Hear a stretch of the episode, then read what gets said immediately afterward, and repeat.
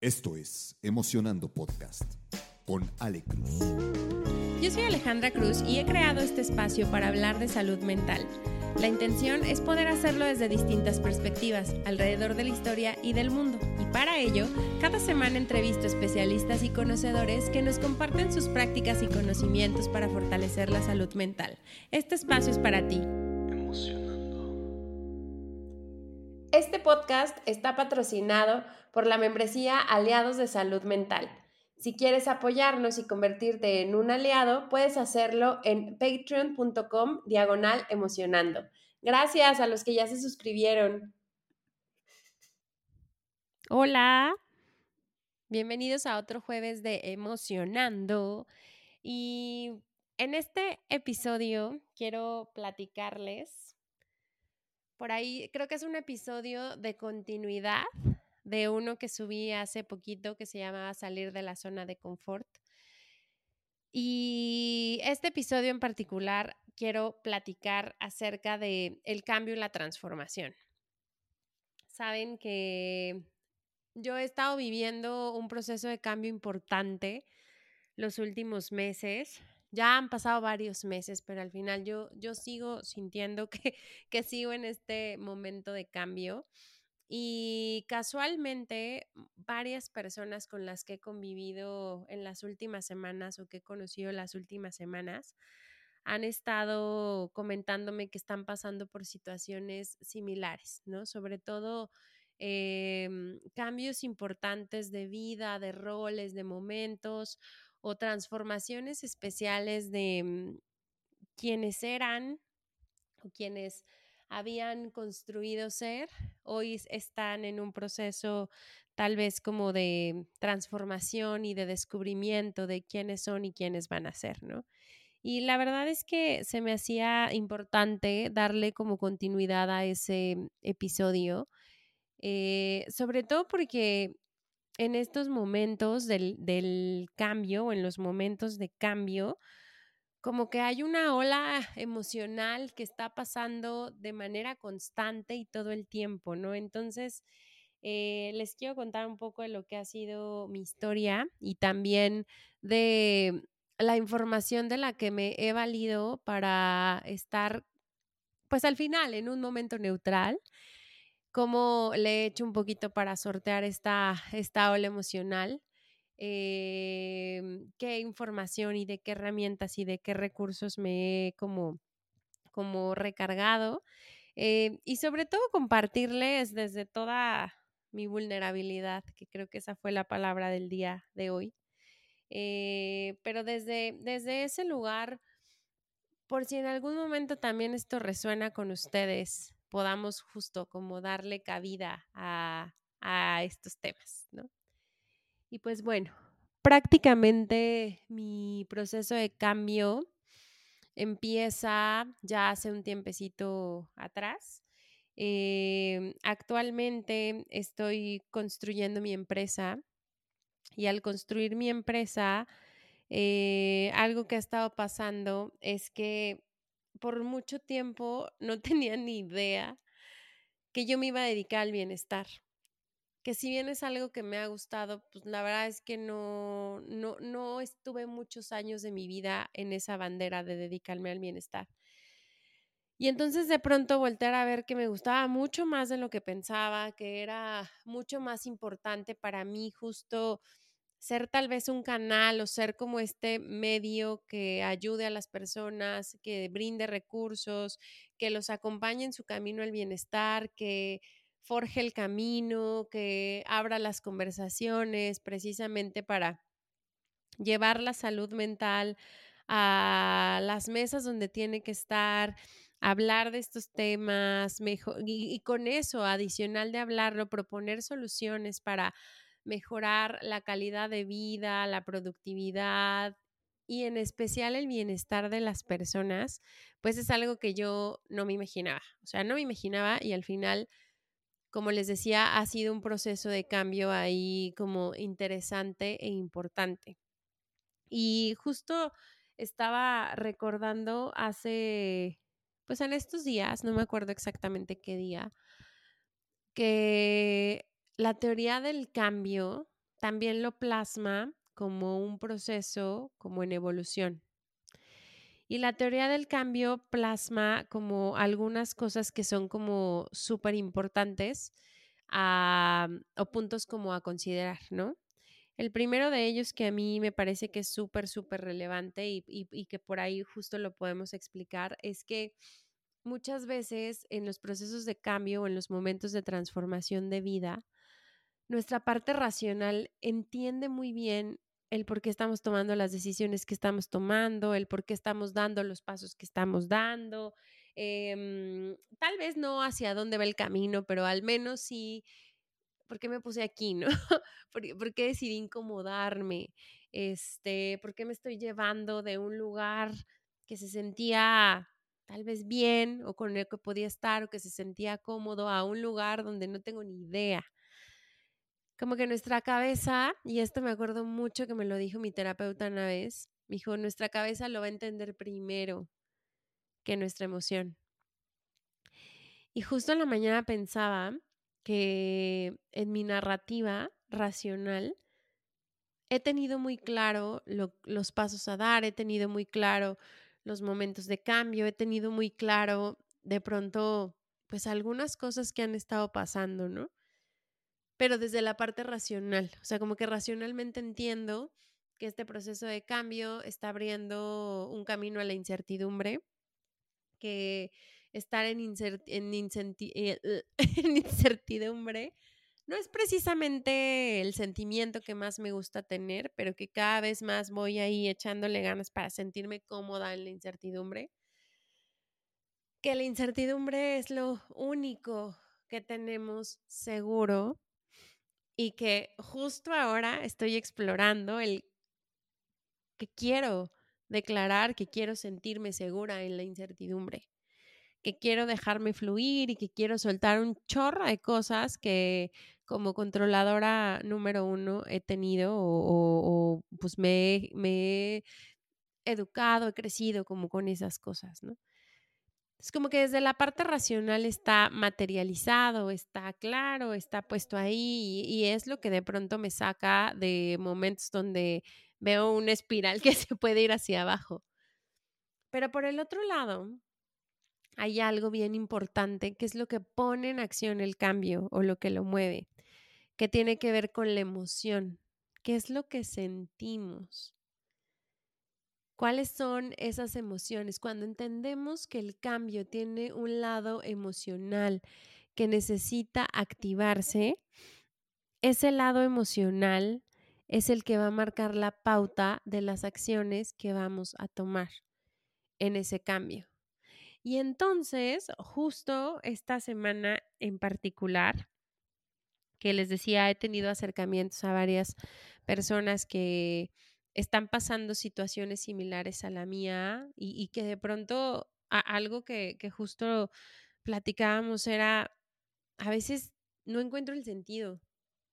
Y aunque sé que racionalmente fue una decisión entendida, platicada y demás, emocionalmente probablemente todavía no se tiene esa certeza o no se ha atravesado toda esa curva de cambio que contiene emociones, que no las tengo a la mano, pero sí se las quisiera decir, entonces espero que no se me olvide para el, cierre del episodio, pero las vamos a, a mencionar.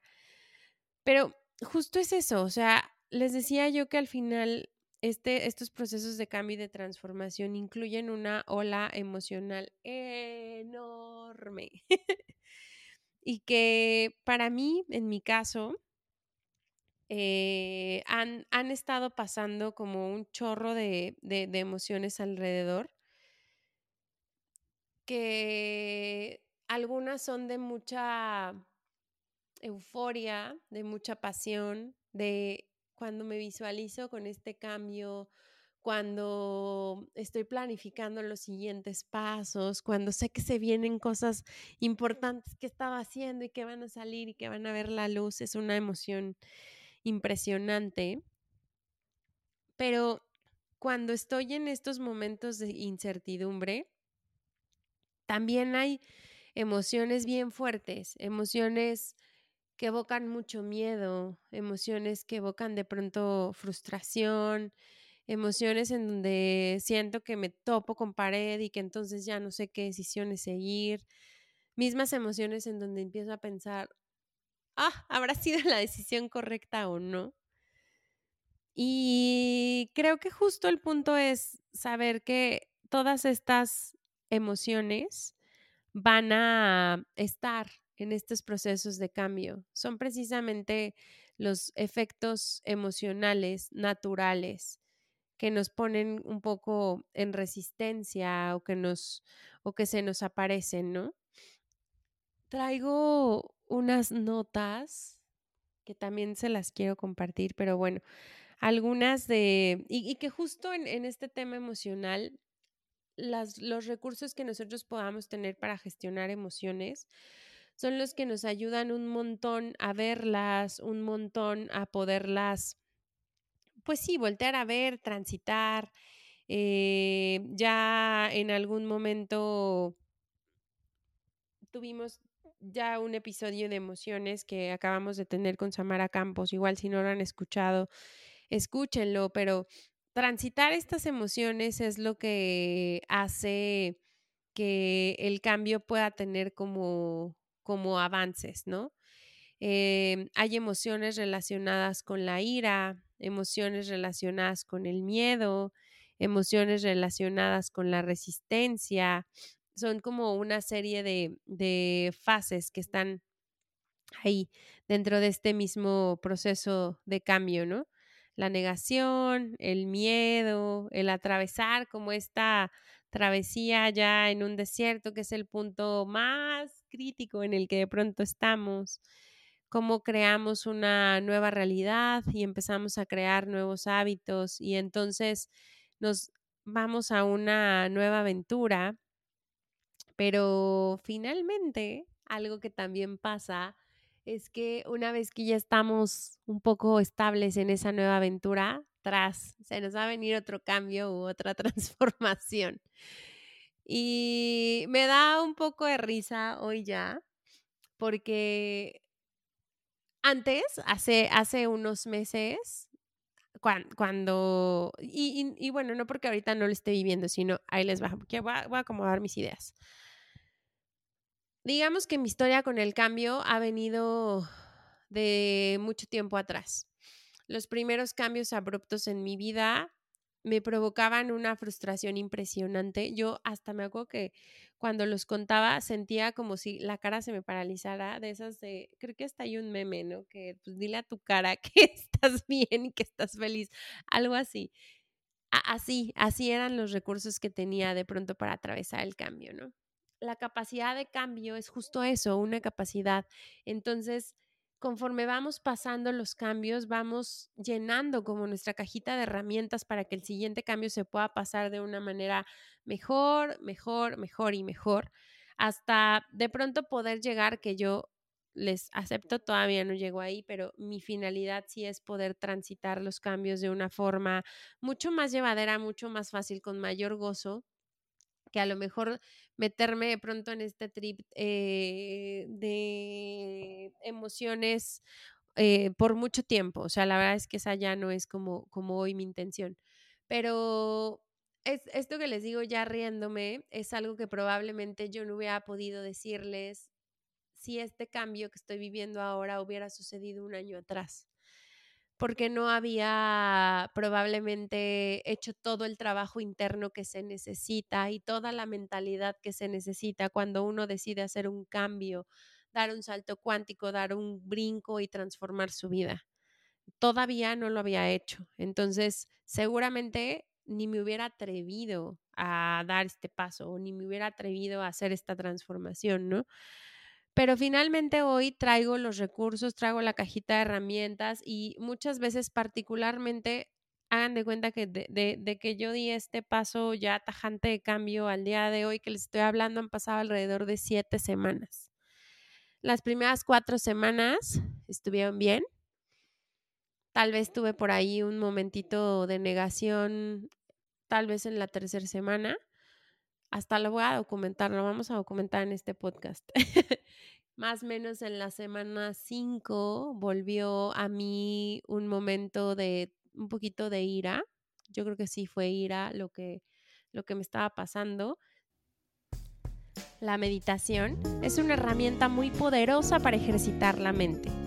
Meditar es como asistir a un gym mental. Cada que meditamos, estamos haciendo que nuestro cerebro trabaje de una forma distinta, que se balanceen los hemisferios cerebrales, que fortalezcamos nuestro sistema nervioso y que generemos balance emocional. Así que hay ciencia detrás de esto. Hoy quiero presentarles Emocionando Estudio. Es un espacio creado para fortalecer el bienestar mental y aportar a tener vidas sanas, significativas y alegres mediante la práctica de kundalini, yoga y meditación. Este es un lugar donde vamos a aprender a meditar juntos en comunidad y a disfrutar experiencias de meditación diseñadas con la intención de descubrirnos y transformarnos. Contamos con varios programas de meditación kundalini, en su versión presencial y en su versión online, por lo cual se pueden ajustar perfecto a tus posibilidades. En estos programas vas a aprender esta técnica y vas a poder integrar la práctica a tu vida diaria. Kundalini es una tecnología ágil, efectiva y de fácil aplicación con la que podrás ver resultados de forma rápida. La tecnología es aplicable para todos, así que si hoy enfrentas desafíos diarios, estás rodeada o rodeado de actividades, juegas un rol importante en tu vida y en tu trabajo, y sobre todo deseas tener una vida balanceada y en bienestar, es la herramienta perfecta para ti. Cuidar de nuestra salud mental es una prioridad, y la meditación kundalini es una herramienta poderosa que nos puede ayudar con esto. Así que si estás interesado en conocer nuestros programas de meditación, búscanos en Instagram como arroba emocionando-studio. Arroba emocionando-studio. Semana 6, que ha sido prácticamente la pasada y un poquito de esta, un tema relacionado con el miedo. Por ahí he tenido que explorar qué me está dando miedo y por qué estoy sintiendo lo que estoy sintiendo y cómo puedo transformar estos pensamientos y cómo puedo transformar estos patrones y, e iremos viendo cómo se va como, como avanzando, ¿no? Pero el punto al que iba es que también casualmente esta misma semana, que ha sido esta semana de ya no quiero sentir este, este miedo, este temor, porque sé que a veces el miedo nos ayuda porque nos permite ver el peligro y eso nos hace tomar decisiones que también son más conscientes. Pero también en algunas ocasiones nos paraliza y entonces algo que yo no quiero es que el miedo sea tan grande que me paralice, lo cual, aclaro, no está pasando ahorita, pero necesito observar para que ni siquiera pase, ¿no? Y precisamente esta semana el lunes llegó a mí como un mensaje súper poderoso que también hablaba sobre los procesos de cambio y de transformación. Y era una serie de tres, em, tres situaciones o tres como conductas tóxicas que hacemos cuando estamos cambiando. La primera de ellas es que nos aislamos del mundo o estamos así como viviéndolo en solitario. Eh, y de pronto eso pasa, ¿no? Yo, yo creo que queremos como hacer un poquito de casita, eh, sentirnos como en un terreno seguro y nos metemos ahí un poco en el, en el aislamiento y entonces nos salimos al mundo y em, empezamos como a resguardarnos, ¿no? El otro punto es que podemos entrar en una negación del cambio, como, wow, es súper grande, ya no lo quiero ver, ya no quiero saber, ya no estoy encontrando el sentido, este, comper, gracias, bye. Entonces, o entramos en un espectro que es negación, o entramos en otro espectro que es em, fantasear mucho sobre el futuro y el cambio, y entonces estamos en la fantasía, en la fantasía, en la fantasía, en la fantasía, ¿no? Y eso no necesariamente nos permite aterrizar, voltear y ver nuestra realidad y desde ahí tomar decisiones. Y el tercero es que empezamos a vibrar o a actuar en una situación de carencia. Nos cambiamos eh, de casa a una casa mejor ubicada, posiblemente más grande, pero entonces nos ponemos como en estado de alerta de carencia, no, no gastemos de más, no, no hay que hacer este arreglo ahorita porque no sabemos qué va a pasar después, no hay que frenar, eh, de más, ¿no? O tomamos, nos dan a lo mejor una promoción y entonces es como, bueno, ahorita lo que quede, vamos a ahorrarlo porque después en el futuro no sabemos qué onda. Entonces como que nuestros pensamientos también se empiezan a, a llevar hacia ese lado de, de, carencia y yo, señoras y señores, por supuesto que he estado pasando a los tres. Este, me, me, me cayó, les digo, del cielo esta información porque al final pues sí, la realidad es que me di cuenta de dos cosas. Una, es una conducta humana y natural ante el cambio. Hasta me parece que es una manera de, de, sobrevivirlo, probablemente innecesaria, pero pues finalmente es como esta inercia de programación. Y la otra es que precisamente cuando alguien me ayudó a poner en palabras esto, dije, wow, sí puedo hacer algo por modificar esto. Y justo lo, lo, siguiente que, que, venía a mí y que se los comparto vino a través de las clases de meditación que yo estoy tomando. Eh, un aprendizaje súper grande de Kundalini, que es el poder ver al reto de frente y tomarlo con gracia y literal decir, está bien universo, está bien, estamos listos para esto y estamos listos para más. Si se está poniendo difícil, podemos tomar la lección de verlo como qué terrible y dejar de echarle ganas a lo que hemos estado haciendo y decir, no, ya sabía que no iba a funcionar y entonces me voy a regresar o podemos verlo con gracia y decir, ¿qué tengo que aprender de esto? ¿Qué energía estoy bloqueando que no está permitiendo que las cosas avancen? ¿Qué es lo que tengo que voltear a ver? ¿Qué es lo que puedo modificar? ¿Cómo puedo hacérmela más fácil? ¿Cómo puedo elegir? ¿Qué hago con esto? ¿Cómo agarro de nuevo al reto y lo miro a la cara y le digo con toda la gracia del mundo, está bien, esta vez vamos a aprender la lección para que ya no te me vuelvas a presentar, pero ya no te quiero ver. Ese es, otro, ese es otro de los mensajes que justo en la entrevista que, que tuvimos con, con Samara Campos en el episodio 58, si mal no recuerdo, este, nos dejó. Entonces, a mí me explotó la cabeza cuando escuché eso y me llenó de fe, de tranquilidad, de confianza, de que al final el cambio, pues ya lo estoy transitando. Ya estoy aquí, ya estoy puesta, estoy haciendo lo mío. Todos los días estoy haciendo lo mío por este cambio, todos los días estoy haciendo lo mío por esta transformación. Probablemente, y por ahí como se lo decía a alguien, Probablemente todavía no le veo el sentido. Yo sí se lo veo, pero ese alguien todavía no se lo veía. Pero bueno, probablemente ya le perdí el sentido porque la ola emocional está siendo más grande de lo que pensaba. Probablemente. Pero ese sentido lo voy a volver a encontrar. Ese sentido, esos para qué, esos cuestionamientos, eso que me llevaba y esa vocecita interna que me decía, tienes que hacerlo, tienes que hacerlo, tienes que hacerlo, sigue ahí probablemente ahora silenciada, pero sigue ahí. Entonces, cuando las cosas se ponen difíciles, creo que vale la pena voltear y recordar el por qué dimos este paso, por qué decidimos hacer este cambio, por qué decidimos hacer esta transformación, para qué, qué había atrás, cuál era nuestro objetivo, qué nos hizo soñar en grande en su momento. Y con ese para qué vamos a encontrar tranquilidad. Voltear al día a día y decir, ok, no te estás quedando en tu cama sin hacer nada, sino que todos los días estás dando un paso, al menos, por ese cambio que quieres ver materializado, por esa transformación que quieres hacer, que hoy no sabes quién eres o en qué te estás convirtiendo. Está bien, de verdad está bien. Son facetas, son momentos.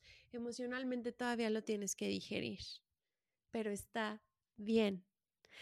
Y luego, también casualmente estos días, por ahí en una conversación que tenía relacionada con el duelo, preguntaba yo, o más bien recordaba, que en el proceso de duelo, que probablemente el cambio y la transformación, bueno, no probablemente, el cambio y la transformación también representan un duelo.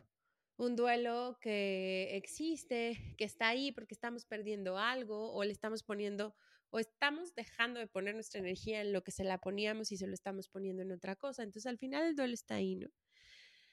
Pero justo en la teoría de duelo hay un punto importante que habla acerca de la identidad. ¿Qué pasa cuando perdemos identidad? Cuando de pronto volteamos a vernos y decimos, wow, ¿quién soy? Cuando vamos integrando a nuestra persona cosas que a lo mejor hace un año, dos, tres, cuatro, no sé, ni siquiera nos hubiéramos imaginado o hasta hubiéramos enjuiciado. Pero la identidad que tenemos hoy en día, pues ya son parte de nosotros se han sumado a nuestra personalidad, se han sumado a nuestra persona y demás, ¿no? Y, una de mis preguntas que justo le hacía a una psicoanalista que conozco es si la identidad es fija. Porque justo en este trip que he estado teniendo y como insisto, la información de la que me he rodeado y lo que he estado escuchando, leyendo y a quien le estaba preguntando y demás, me salía esa duda y me decía, pues no, la identidad es algo que se construye todo el tiempo y se va a construir por el resto de tu vida. Y entonces eso significa que el cambio y la transformación es lo único seguro que tenemos. Que sí, que va a pasar estas etapas, que sí tiene una parte racional y una ola emocional bien grande. Pero que existe y está ahí. Y que va a estar ahí. Y que probablemente quien somos hoy en cuatro o cinco años va a ser distinto. En diez probablemente mucho más. En veinte, en treinta, no lo sabemos. Pero estar y tener la posibilidad de vivir en un cambio constante, de saborear la impermanencia de la vida, el saborear las transformaciones y saber que podemos construirnos y reconstruirnos como querramos hacerlo durante muchos momentos de nuestra vida, creo que es algo maravilloso. Y hoy lo puedo comunicar así, aunque como les decía, probablemente hace tres o cuatro años les diría, es aterrador, qué miedo, ya, déjenme tantito. Pero hoy sí pienso que, que es maravilloso, que tenemos esta posibilidad de empezar desde cero, de volver a tomar fuerza, de recobrar la confianza, de construirnos y reconstruirnos cada vez más, de agregarnos cosas, de voltar y explorar dentro del quiénes somos, qué podemos modificar, porque posiblemente ya no queremos vivir con eso. ¿Qué podemos integrar? Porque nos ha gustado quienes estamos siendo ahorita. Y justo mi reflexión al final era, todo eso, todo eso que implica a veces dolor, y que por ahí lo leía en un libro que ahorita no me estoy pudiendo acordar cuál era, porque de pronto me da por leer varios y un poco a veces se me confunden en mi cabeza, pero bueno, el punto es que hablaban un poco de el proceso de transformación de la mariposa. Una vez que es oruga y que va a salir del capullo, explicaban que físicamente es como una maravilla que pueda hacer eso, pero también atraviesa por mucho dolor mientras está haciendo ese proceso de transformación. Y justo hacían esta referencia a cuando pasamos un cambio, cuando pasamos una transformación, que sí, que el dolor no lo vamos a poder evitar, pero vamos a tener que pasar por esa etapa para poder transformarnos en quien queremos ser ahora o en quien ya somos ahora, para voltear y reconocernos nuevamente. Y pues sí, al final transitar el dolor tiene un camino que al final es revitalizante. Cuando encontramos nuevamente el sentido, se vuelve sumamente revitalizante este camino. Y pues bueno, quería contarles un poquitín de, de esto y de estas siguientes facetas que me han estado pasando porque creo que uno de mis compromisos con ustedes como audiencia es eh, compartirles lo que sucede, no desde una máscara o no desde todo cool, todo bien y todo está padre, sino también a lo mejor desde estos momentos que han sido retadores, pero que también han traído a mí un chorro de aprendizajes, que también han acercado a mí a personas que al final, si bien no tenemos aún tal vez la respuesta o la solución, al menos se está haciendo una comunidad para podernos acompañar en estos momentos y que hablando de herramientas y recursos yo les quería dar justo tres. Em, el primero ya saben que está relacionado con esta parte clínica, estar como siempre presentes de tener a alguien con quien podamos hablarlo, que tenga la especialidad, que esté formado y que entonces pueda platicar con nosotros para ayudarnos a avanzarlo llámese cualquier tipo de psicoterapia que tengamos. El segundo, que saben que es mi gran, mi gran, gran, gran descubrimiento de vida, que es la meditación. Me ha ayudado mucho también eh, el poder tener mi práctica todos los días, eh, el, recibir precisamente de ahí estos, estos mensajes tan interesantes, el rodearme y después buscar como más información de lo que me comparten, indagar un poco más. Este, en este sentido, a mí me ha ayudado un montón, un montón, un montón, un montón. Y creo que cuando me empiezan a dar estos altos niveles de ansiedad por la nula, el nulo conocimiento del futuro y a veces mi, mi necesidad de control, pues lo primero que hago es ir a mi mat y sentarme unos minutos conmigo y hacer una meditación y escribir todo lo que está ahí en la cabeza que necesito sacar. Entonces ya saben que yo les recomiendo muchísimo eso. Está emocionante estudio por si quieren este integrar la meditación kundalini a su vida. Aquí estoy para poderlos acompañar. Y el tercero me parece que tiene que ver con la red de apoyo. Esas personas que ya pasaron por ahí, que nos pueden platicar cómo ha sido para ellos, qué recursos adicionales integraron, eh, cuánto tiempo les llevó, cómo se sienten con eso. Creo que también dentro de esta red de apoyo yo sumaría a personas que están pasando lo mismo que nosotros, porque podemos hablarlo. Podemos hablarlo desde una vulnerabilidad que es poderosísima, en el te entiendo, te entiendo, estoy ahí contigo, vivo lo mismo y nos acompañamos en esto, ¿no? Se crea una empatía súper bonita, una complicidad y una compasión bien grande. Y también esas son personas que en algún momento, pues, van a estar ahí validando en algún punto que se pueda hacer distinto y que vamos a salir de esto y que vamos a estar bien. Entonces, esos serían como los tres recursos que les daría eh, cuando están pasando por un proceso de cambio, por un proceso de, transformación. Y pues creo que es todo. Eh, prácticamente era hablar como de, de estos temas relacionados con el cambio, la transformación, las emociones, la parte racional, la parte emocional, eh, y cómo finalmente pues esta parte emocional es la que nos mueve a tomar acción. Entonces, cómo podemos regular a través de la gestión emocional, transitarla sí, pero también regular lo que necesitamos regular para regresar a tomar estas decisiones desde una mente neutral, no desde nuestro pensamiento ultra negativo, catastrófico, lleno de miedo, tampoco desde nuestro pensamiento que puede ser eh, lleno de ilusión, mágico y en absoluta positividad que nos puede nublar, sino una vez que podamos ver la película completa, tanto lo negativo como lo positivo, nos regresamos a una postura neutral y desde ahí tomamos las decisiones que tenemos que tomar. Muchas gracias por escucharme en este episodio corto sobre procesos de cambio y transformación y pues nos vemos la que sigue. Bye bye.